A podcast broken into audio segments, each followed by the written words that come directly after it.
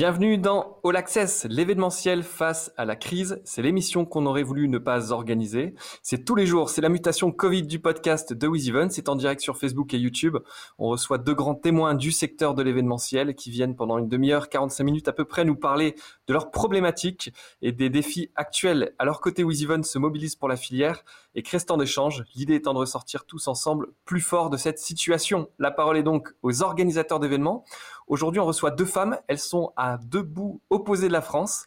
L'une est en Bretagne et comme toute organisatrice féminine de festival en Bretagne, elle s'appelle Carole. Et coucou Carole Mayer d'Art Rock. Et puis la seconde est à la tête du plus grand festival de rock de Haute-Savoie au monde.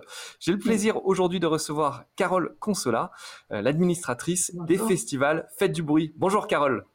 Bonjour. Et puis avec elle, on aura Ludivine Ducrot, qui est la directrice du festival Rock and Poche et qui est également la secrétaire générale de Grand Bureau, un réseau régional des musiques actuelles. Bonjour Ludivine. Bonjour. Déjà, merci toutes les deux d'être euh, d'être avec nous. J'aimerais dans un premier temps que vous nous présentiez les structures dans lesquelles vous travaillez euh, et puis évidemment les événements euh, que, ces structures produisent. Carole, est-ce que tu peux nous dire un, petit mot sur Régisen et puis ces événements? Oui. Donc Régisen, c'est une société de production qui a été créée en 95 par Joël Bernard, qui est directeur et directeur artistique. Alors on a plusieurs activités. On est diffuseur avec, euh, on organise en moyenne trois concerts par mois dans des salles de, toute capacité du territoire breton. Euh, on est euh, promoteur local et on est organisateur de festivals avec plusieurs événements. Donc le festival le plus ancien, c'est le festival Insolent qui se déroule en salle euh, deux fois dans l'année. Il y a une édition en avril, une édition en octobre. On a une jauge de 9000 spectateurs par jour et donc en fonction des propositions artistiques, ça se joue sur un jour ou deux jours consécutifs.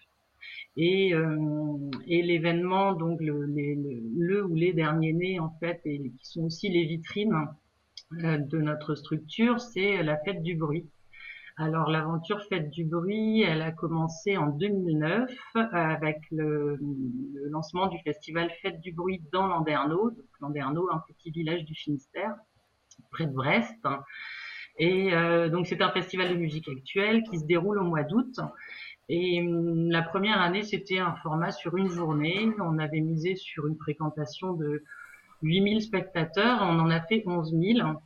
C'est vrai qu'on s'y attendait pas parce qu'en plus en Bretagne en été euh, l'offre culturelle est assez dense. Et euh, donc aujourd'hui, 12 euh, ans après, on est sur un format de trois jours avec 50, plus de 50 000 festivaliers qui sont accueillis sur les trois jours. Et la particularité et aussi le charme de cet événement, c'est qu'il se déroule dans un cadre urbain. C'est en plein centre-ville de Landerneau, sur le bord de l'Elorne. Donc l'Elorne, c'est la rivière qui, traverse le village. Et en 2018, on a euh, décidé de dupliquer en fait euh, la fête du bruit dans Landerneau à Saint-Nolf. Donc Saint-Nolf, c'est une petite commune du département du Morbihan, près de Vannes. Euh, là, pour le coup, c'est en milieu rural mais le format est le même, donc trois jours de, festival avec une, capacité de 18 000 personnes par jour. Ok, merci, c'est très clair, Carole. Ludivine, même question. Alors, ce plus grand festival de Haute-Savoie du monde, c'est quoi? Eh ben, ça a été créé en 1992. C'était sous forme associative, c'est l'est toujours aujourd'hui. Et euh, l'objectif, c'était assez simple, c'est que nous, on est un tout petit village. Enfin, on était un tout petit village de moyenne montagne. On est situé dans les Préalpes. Et on avait envie, euh, en tout cas moi j'y viens encore pas, j'étais toute petite, j'avais j'avais j'avais 12 ans, j'étais encore une petite. en tout cas, il y avait beaucoup de, jeunes du village qui avaient envie d'animer ce territoire. Et ils ont décidé de monter un festival. À l'époque, la mode des festivals euh, commençait à prendre, on va dire. Il y avait pas mal de, de, festivals qui commençaient à se monter un peu partout en France. Et donc, du coup, ils ont décidé de créer ce festival en 92, qui a grossi euh, progressivement et on va dire qu'elle est devenue à sa taille d'aujourd'hui au début des années 2000, donc en accueillant 5000 personnes par soir. Donc on est sur deux jours, on fait à peu près 11 000 personnes, on va dire, sur deux jours. Euh, on appelle ça la rue des alpages parce qu'en fait là, on anime une rue en fait pendant deux jours.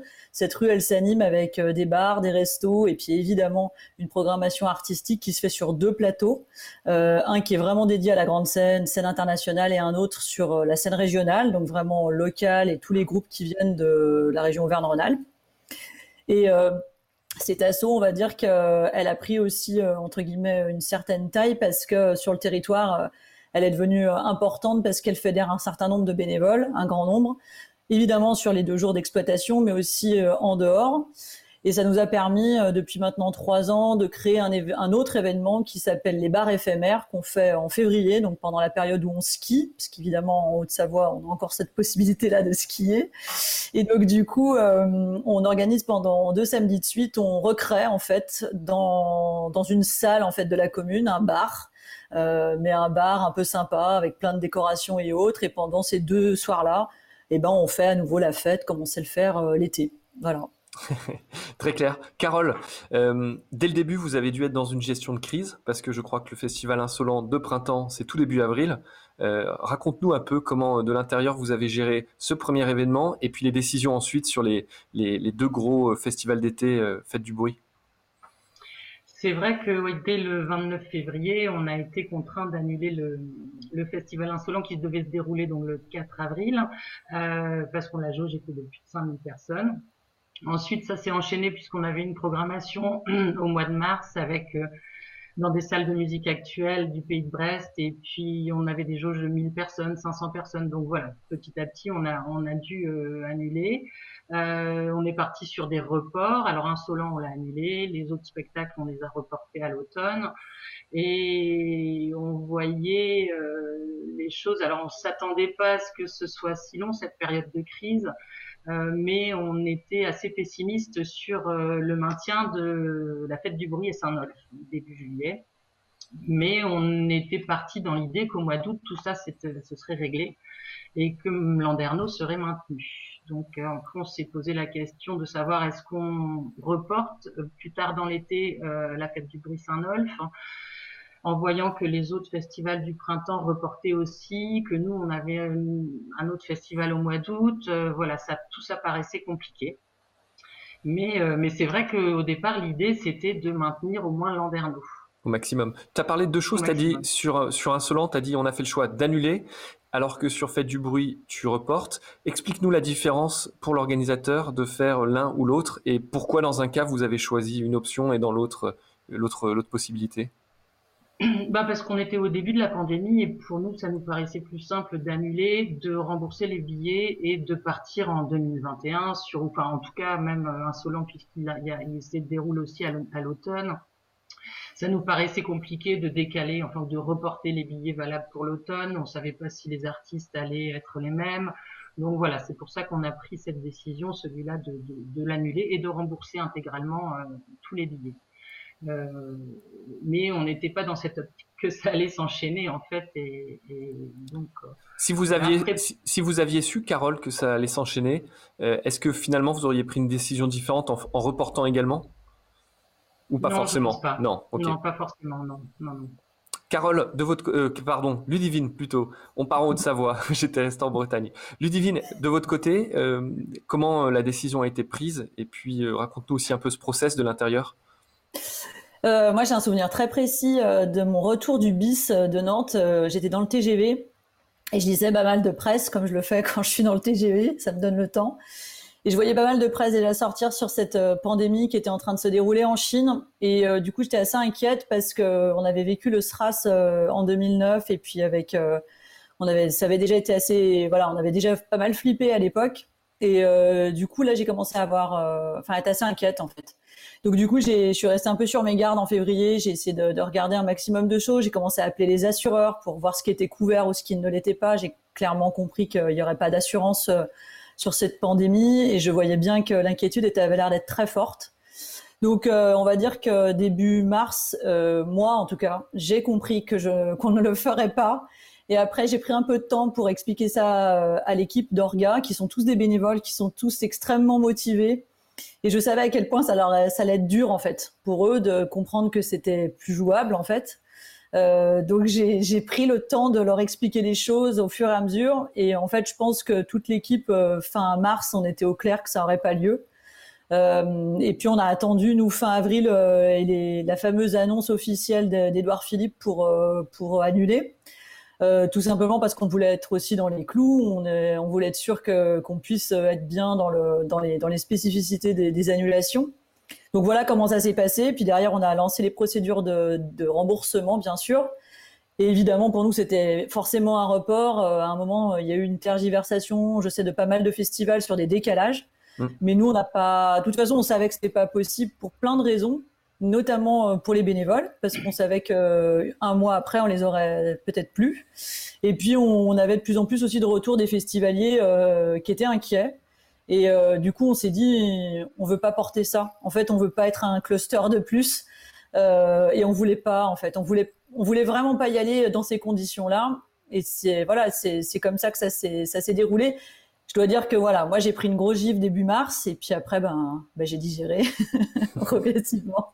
Ludivine, tu disais, euh, on a fait le choix donc de, reporter, mais en même temps vous remboursez aussi, c'est-à-dire que vous avez laissé quand même la possibilité aux spectateurs euh, de se faire rembourser, et vous n'avez pas décidé d'utiliser le nouveau décret qui permet en fait de, faire un avoir ou de, ou de pousser. Alors on a fait on a fait trois choses. On a fait, on a, on a donné la possibilité de d'être remboursé, ça c'est, ça c'est sûr. On a donné la possibilité de reporter le billet à 21. Et puis on a aussi donné la possibilité de faire un don à la protection civile parce que chez nous, la protection civile intervient pendant deux jours et la protection civile de Haute-Savoie, elle a été pas mal euh, dans la crise et sur la crise du Covid, elle a été pas mal dans les hostos et euh, on a voulu les soutenir. Donc du coup, on a proposé cette possibilité de don, ça nous semblait essentiel. C'est une équipe avec laquelle on travaille depuis très longtemps, ils sont tous bénévoles comme nous. et donc du coup, on s'est dit que voilà, on a mis en avant cette opération et on a construit aussi en parallèle une campagne de, de, de, de dons aussi qui est toujours en cours. Et euh, voilà, donc on a, on, a, on a travaillé sur cette, euh, cette possibilité de, trois, euh, on va dire trois moyens de, de transférer ce festival 20. Quoi. Ok. Carole, Ludivine disait, j'ai pris une grosse gifle et je crois qu'on est un peu tous euh, pareil, on est des drogués à une forme d'adrénaline et on, a besoin de, de ça dans l'événementiel. Ouest France disait de toi, vous êtes la, enfin, tu es la chef d'orchestre en coulisses et il disait, depuis la première édition en 2009, l'administratrice de production, donc on parle de toi, hein, coordonne toute la partie technique et logistique de l'événement, de l'hébergement des équipes à l'organisation du camping, en passant par la restauration, la réservation du matériel. Elle répond à tous les postes, un travail qui demande beaucoup de rigueur d'énergie et surtout une bonne capacité d'adaptation. Comment on gère ce creux quand on est euh, hyper actif comme ça sur des événements, qu'on a besoin de ce, coup de feu?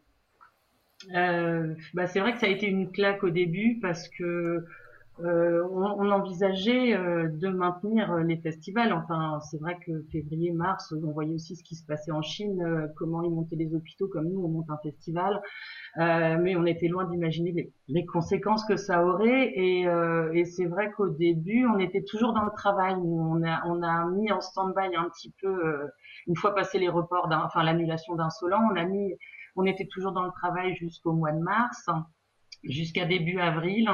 euh, les premières embauches pour la fête du bruit Saint-Nolf se sont faites le 16 mars. Le 17, on était confinés. Euh, les, les, filles euh, ont télétravaillé. Et c'est vrai qu'on était toujours dans cette optique, on maintient. Et puis, petit à petit, en fait, on s'est dit, oulala, Saint-Nolf, il faut le mettre en stand-by. En revanche, on continue Landerneau. Donc on a on a toujours euh, continué à, travailler, à avancer et puis euh, et puis jusqu'au jour où on nous a dit que jusqu'au 31 août euh, c'était mort. Donc donc là ça a été ouais ça a été un peu la douche froide. On nous a un peu coupé l'herbe sous le pied. Mais voilà, il y a un temps de voilà de, où on se sent pas, on est un peu défaitiste alors qu'on est de nature plutôt optimiste habituellement. Et, euh, et, puis après, on a aussi l'activité qui continue, puisque nous, à l'automne, on a encore une édition du Festival Insolent, on a une programmation euh, euh sur différentes salles, donc voilà, on continue à travailler. Mais c'est vrai que c'était un coup dur, et c'est un coup dur aussi financièrement de, voir les deux les deux gros morceaux de, de, l'activité qui, ne se font pas en fait cette année. Bien sûr, on va parler aussi de l'aspect économique. Hier, Albin de la Tour, qui organise le festival Mille et une notes, il me disait, moi j'en ai eu ras-le-bol, j'ai décidé d'annuler mon annulation ils, se reprojetaient pour faire un événement plus petit cet été. On en a parlé et je crois que ça, ça donnait un petit peu la pêche à tout le monde. Là, on parlait de, bah, du coup dur qu'on a tous ressenti euh, individuellement et avec, euh, avec nos équipes. J'aimerais qu'on parle un peu des équipes et notamment des bénévoles avec toi, Ludivine. 220 bénévoles sur le festival. Et, et, tu le disais quand on préparait cette, cette intervention, puis tu l'as dit un peu tout à l'heure, une mission locale d'accompagnement aussi à l'année, de, de, de, créer de la vie. Comment vous gardez le, le fil avec ces équipes?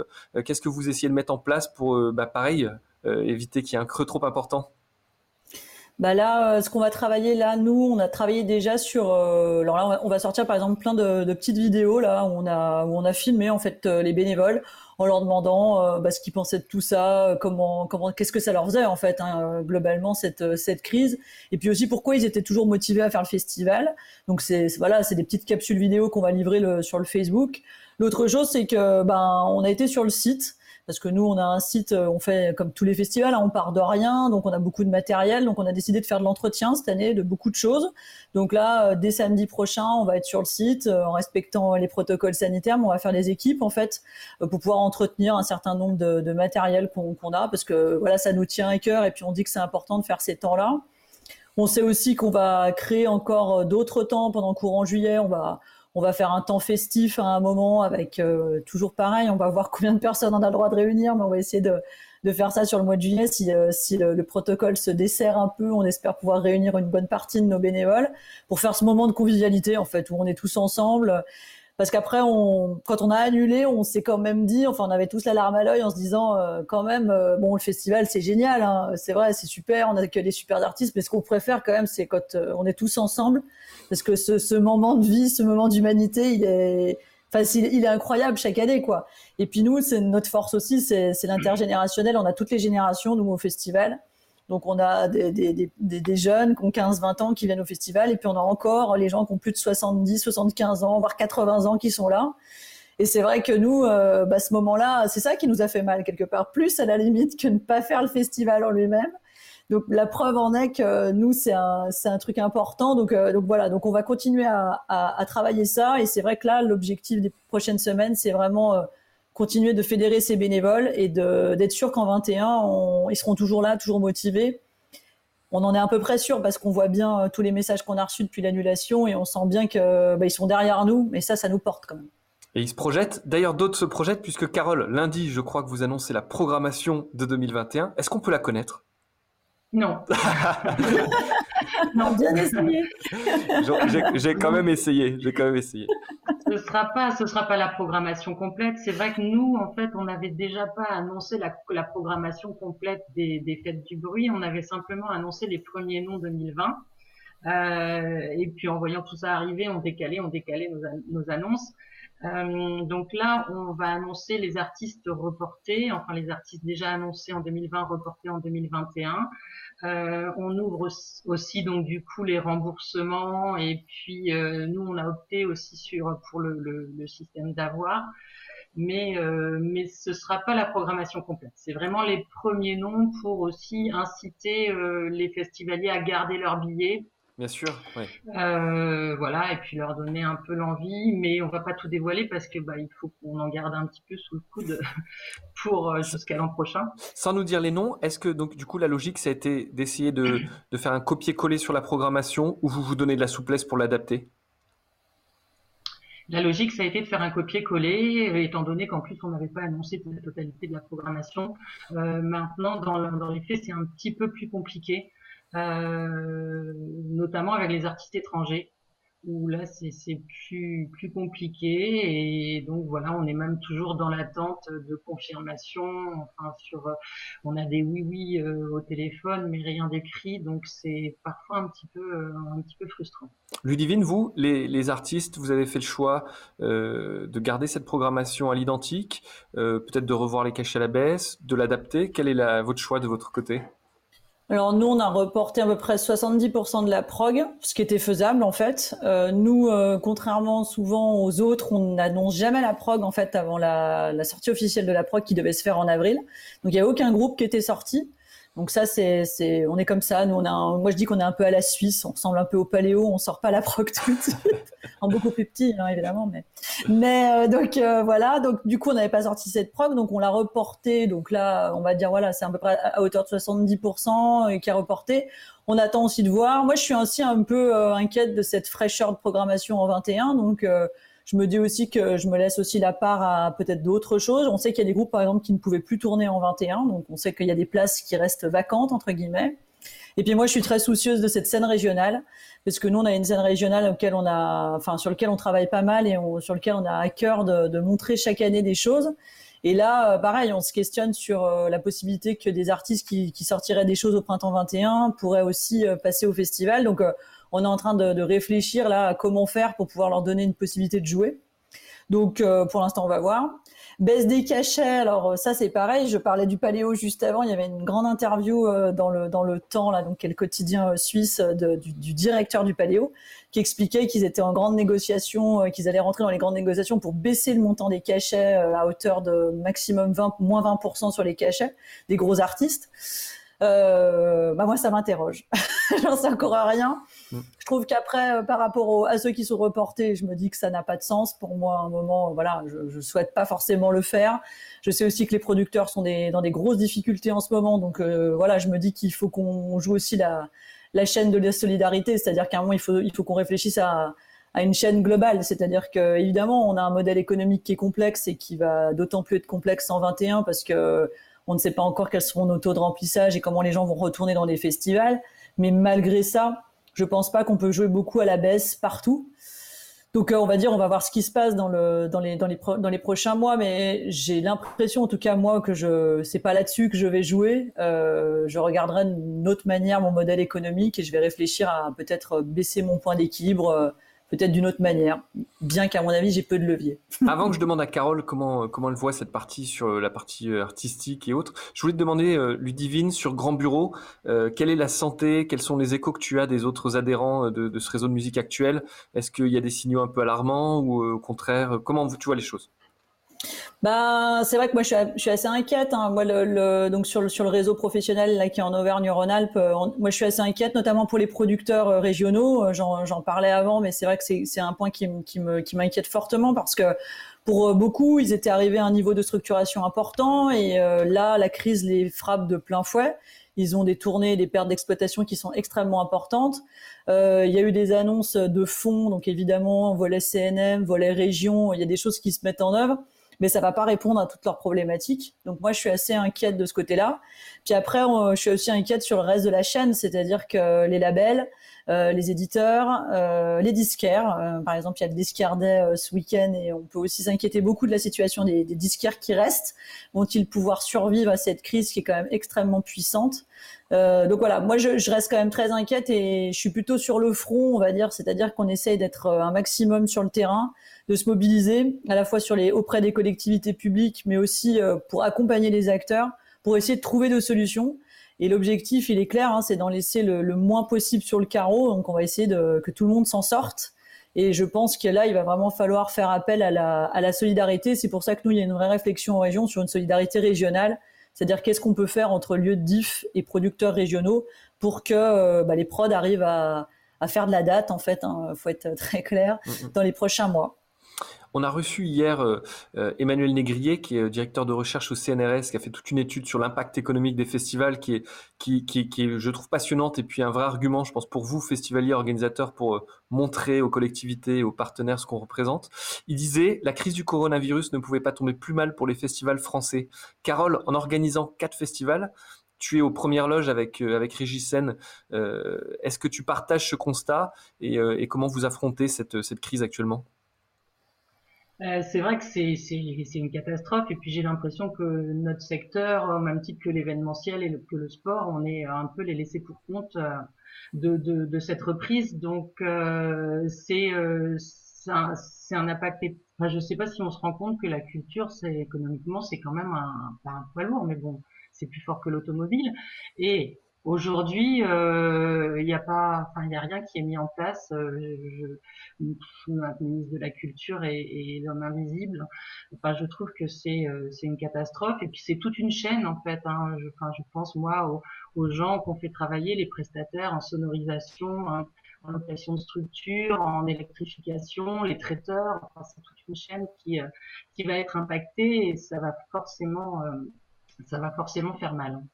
Ouais, il y a un caractère qui est logique dans l'impact qu'on sur l'événementiel de cette crise, c'est qu'on réunit du public et que donc assez logiquement on a été fermé les premiers et on réouvrira le plus tard. Malgré tout, il y a quelque chose moi qui m'interroge. Euh, et Emmanuel Négrier le disait hier, le, les structures culturelles et là parlons juste des festivals ne gagnent pas assez d'argent. Et, euh, et, ça, et il disait ça renforce d'autant plus le choc actuel parce que euh, quand bien même ils font des éditions positives, ils sont soumis à énormément de risques, les aléas météo, il y a eu les aléas des attentats, toutes ces choses-là, tout ce qu'on connaît, les grèves et autres, et puis maintenant un virus. Euh, est-ce que, au fond, le modèle aussi dans lequel on est, on parlait tout à l'heure avec Ludivide des cachets des artistes, est-ce qu'il n'est pas devenu complètement dingue aussi? Carole Carrément, carrément. Nous, euh, la partie artistique, ça représente près de 50% du budget. Euh, la billetterie, donc c'est 80% de, de, billetterie euh, pour euh, pour enfin 80% du budget représente la, la billetterie. Donc c'est vrai que alors nous le moteur justement c'est la programmation, c'est ce qui donne au festivalier l'envie d'acheter son, son billet. Hein. C'est vrai qu'on a une base de, de, de fidèles, mais c'est surtout la programmation qui, qui déclenche l'acte d'achat et euh, c'est caché. Moi, je, quand j'entends euh, tout le monde parler de 20%, 20 en moins euh, en 2021 sur les cachets, j'y crois vraiment pas trop. Ah oui, vous, vous pensez pas que ça va bouger Vous dites ils vont. Ah non, moi je pense pas que ça va bouger. Non. Mm, mm. Mais c'est un modèle qui se tire aussi une balle dans le pied. C'est-à-dire que si demain les festivals ne sont plus là, ils pourront plus tourner. C'est là où il y, a quelque chose d'assez fou quand même. Mm. C'est ça, ouais. Le... Donc là, on parlait un petit peu de, de cette partie-là. Il y a les, les collectivités, parce que on le disait tout à l'heure, vous avez un impact fort en local par les actions que vous menez à l'année, mais aussi par, euh, Carole le disait, tous les prestataires, euh, toutes les sociétés qui, gravitent autour. Est-ce que les collectivités aujourd'hui jouent le jeu et sont à vos côtés? Ludivine, est-ce que vous avez un soutien euh, assuré? Ben, assuré, euh, non, pas encore. C'est-à-dire que ça, ça, tergiverse encore pas mal. La, grosse problématique du moment sur les festivals, mais elle se pose aussi, aussi pour les lieux de mais en tout cas pour les festivals, c'est très marqué, c'est que souvent on est sur des cofinancements publics. C'est-à-dire que souvent on a la commune, parfois la communauté de communes, les départements, la région, et du coup pour l'instant ils sont un peu en train de se tous se regarder en chien de faïence pour savoir qui va faire quoi. Et nous on se retrouve un peu au milieu en ce moment. Donc euh, là c'est en train d'avancer parce que nous en tout cas en région on a sonné la, on a tiré la sonnette d'alarme en disant il faut absolument prendre des décisions et sortir du bois, hein, pour être très clair, pour dire qu'est-ce que qu'est-ce que vous allez faire, parce qu'il faut qu'on sache si euh, les festivals ils vont perdre beaucoup ou euh, un peu moins. et du coup, pour l'instant, on, arrive, on a du mal à avoir des réponses. Et puis, en fonction des festivals, c'est très très variable. Il y a des festivals qui sont quand même de taille importante hein, sur notre territoire et puis d'autres moins.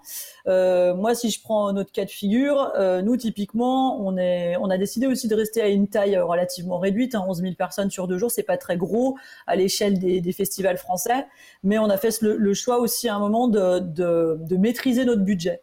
Et ce que disait Carole juste avant, euh, moi, ça fait 20, euh, plus de 20 ans que je fais de la programmation et j'ai vu l'évolution des cachets, elle est complètement dingue. Et il y a un moment, moi, je l'ai refusé, entre guillemets. C'est-à-dire que moi, j'ai décidé de limiter à un moment le montant des cachets qu'on pouvait payer. De fait, de toute façon, on n'avait pas le choix, mais on a décidé de, de, de, sur certains artistes de ne pas y aller, de ne pas faire des coûts de programmation. Donc c'est pour ça que nous, depuis plusieurs années, on travaille plus sur notre image de cette fameuse rue des Alpages pendant deux jours où tu viens faire la fête et c'est à l'événement que tu adhères avant même d'adhérer à la programmation. Et euh, je pense que pour nous, ça va être un point important. Et on le voit aussi, entre guillemets, là, dans nos négociations avec les collectivités, que c'est un point important. Parce que euh, moi, j'ai j'ai enfin, j'ai revendiqué à nouveau, je le fais souvent, le fait qu'on était quand même un, un projet structurant pour le territoire et que c'était là-dessus, en fait, qu'il fallait que les collectivités misent et que au-delà du projet euh, économique, parce qu'on parle beaucoup d'économie sur les festivals et l'étude d'Emmanuel Négrier, elle est aussi beaucoup là-dessus, c'est-à-dire le poids économique et le fait qu'on a encore besoin de justifier aujourd'hui du poids économique direct et indirect des événements. Mais moi, ce que je revendique aussi, c'est le, poids social et c'est le poids culturel. Et je pense que ça, il faut que nos élus ne l'oublient pas. C'est que si demain, il n'y a plus de festivals en France, mais d'ailleurs, on va le vivre là, en direct, je pense que les gens vont faire un fort constat d'un manque énorme cet été de lien social. Parce qu'un festival, c'est quand même ça avant tout, c'est-à-dire euh, les gens les uns à côté des autres, et, euh, et, on fait la fête ensemble. Quel que soit euh, mon voisin, je veux faire la fête avec lui, et ça, c'est ça, c'est quand même pas donné toute l'année non plus, quoi. Donc, je pense que c'est c'est là-dessus que moi je suis en train de défendre aux collectivités le fait qu'il y a, y a au-delà de la prog, il y a quelque chose qui se produit pendant tous ces événements, tous, tous ces festivals. S'il y en a autant, c'est pas pour rien non plus, quoi. Carole, les mesures euh, qui sont prises, euh, le, ministère de la Culture, euh, vous étiez chanté, je vous sens très critique sur le sujet. Qu'est-ce que vous attendez de leur part pour que eux défendent haut et fort ce que, ce que vient de dire Ludivine sur l'aspect social aussi de, de ces manifestations? Ben, peut-être un, plan, un plan de secours. C'est vrai qu'aujourd'hui il y a le, le, le, fonds de secours du CNM, on a ok l'activité partielle. Bon, là, ils viennent de, de nous mettre euh, une exonération des charges patronales, mais qui ne s'applique pas sur les salaires des dirigeants. Et euh, de toute façon, quand on est en activité partielle, on ne paye déjà pas de charges patronales. Donc, c'est un peu de la poudre de perlimpinpin, tout ça. Euh, et voilà, il faudrait quelque chose de, de, de, plus fort. Et nous, on n'a pas le soutien des collectivités, enfin très peu à Landerneau. On a une, une petite subvention qui représente 0,7% du budget. Bon là, la SACEM euh, nous a accordé nos, nos, subventions pour les deux festivals avec une légère baisse. Mais c'est vrai qu'il faudrait euh, peut-être euh, envisager au plus de soutien. En tout cas, il y aura de la casse forcément. Donc, il n'y a pas que les associations, il y a aussi les sociétés de production. Et, et puis même si il y a cette activité partielle, s'il n'y a pas d'organisateur, ben, enfin, il y aura plus de salariés. Enfin, ça, ça va être ça va être la cata. Il faut quand même que je vous demande, à toutes les deux, c'est un petit peu difficile, mais il faut qu'on finisse sur une note positive, je le demande à chaque fois. Malgré tout, il y a quand même des choses qui sont peut-être positives, qui vont ressortir de là, peut-être de la solidarité. Est-ce que vous entrevoyez euh, un petit rayon de soleil Et moi, pour vous remonter un peu le moral, je voulais juste vous dire que avec Event, on a un vrai thermomètre parce que on voit euh, le nombre de billets vendus. Déjà, il y a quelque chose qui m'avait surpris, c'est qu'on avait 5, on avait, on est tombé à 10 pour 5% de notre chiffre d'affaires habituel, mais il y avait quand même des gens qui achetaient des billets en plein confinement et je me disais, soit ils sont fous, soit ils sont encore plus optimistes que moi et ça existe. Et là, on remonte petit à petit, on a 15%, 20%. Donc, il y a quand même un début de, de, quelque chose. Il faut que vous fassiez le même exercice maintenant de nous dire et dire aux auditeurs en quoi euh, vous êtes un peu positive.